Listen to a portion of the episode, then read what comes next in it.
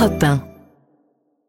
On vous souhaite de bonnes vacances. Bon courage si vous partez travailler. Je vous rappelle qu'en cette période de fête, la libre antenne d'Europe 1 reste ouverte. hein. Juste après le journal de 22h et jusqu'à 1h du matin, vous avez rendez-vous avec Sana Blanger. N'hésitez pas à témoigner, à partager euh, votre expérience de vie en appelant Europe 1 au 01 80 20 39 21. Laissez bien vos coordonnées pour qu'on puisse vous rappeler. 01 80 20 39 21. Il est maintenant 7h22 et Europe 1 matin se poursuit avec l'édito éco. Lionel Gougelot. Bonjour Nicolas Bouzou. Bonjour Lionel, bonjour à tous. Alors Nicolas, jamais les États-Unis n'ont produit autant de pétrole qu'en cette année euh, 2023. Et évidemment, euh, ça a beaucoup d'implications économiques et, géopolitiques, Nicolas. hein. Ah oui, hein, c'est vraiment l'un des faits majeurs à connaître pour comprendre le monde dans lequel nous vivons. Les États-Unis produisent désormais plus de 13 millions de barils par jour. Bon, c'est colossal, hein, ça représente 18% de part de marché au niveau mondial. L'Arabie Saoudite est à 13%. hein. Je rappelle que les États-Unis euh, extraient euh, le fameux pétrole de schiste depuis 2011. Et c'est à partir de cette date que leur production a explosé. Ils sont donc devenus euh, le premier pays producteur de pétrole au monde, euh, devant l'Arabie Saoudite, je le disais, évidemment, depuis la Russie. Mm. Alors, ce qu'il faut noter, c'est que le Canada est aussi devenu un important producteur avec quasiment 5 millions de barils par jour. C'est un record hein, pour le Canada. Et c'est un pétrole, le pétrole canadien, qui souvent est exporté aux États-Unis pour y être euh, raffiné.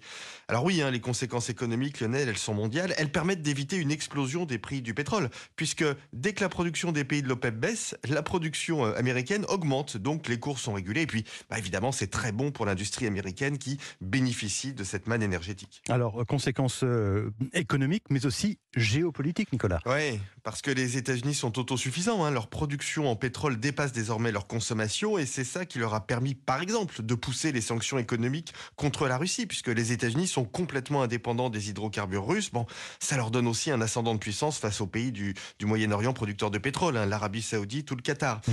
Les États-Unis ne sont plus l'hyperpuissance qui avait été théorisée par Hubert Védrine à la fin des années 1990, c'est-à-dire une puissance ultra dominante sur tous les fronts, mais le pays reste une superpuissance, hein, avec une domination technologique, énergétique, économique, diplomatique, qui contraste d'ailleurs avec la désastreuse situation politique intérieure. Ouais. Mais on se dit, Nicolas, que cette augmentation de la production de pétrole aux États-Unis, elle est quand même assez contradictoire avec la volonté de l'administration Biden de, de diminuer les émissions de gaz à effet de serre, non? Ouais, sauf que, sauf que les émissions euh, de carbone des États-Unis baissent rapidement. hein.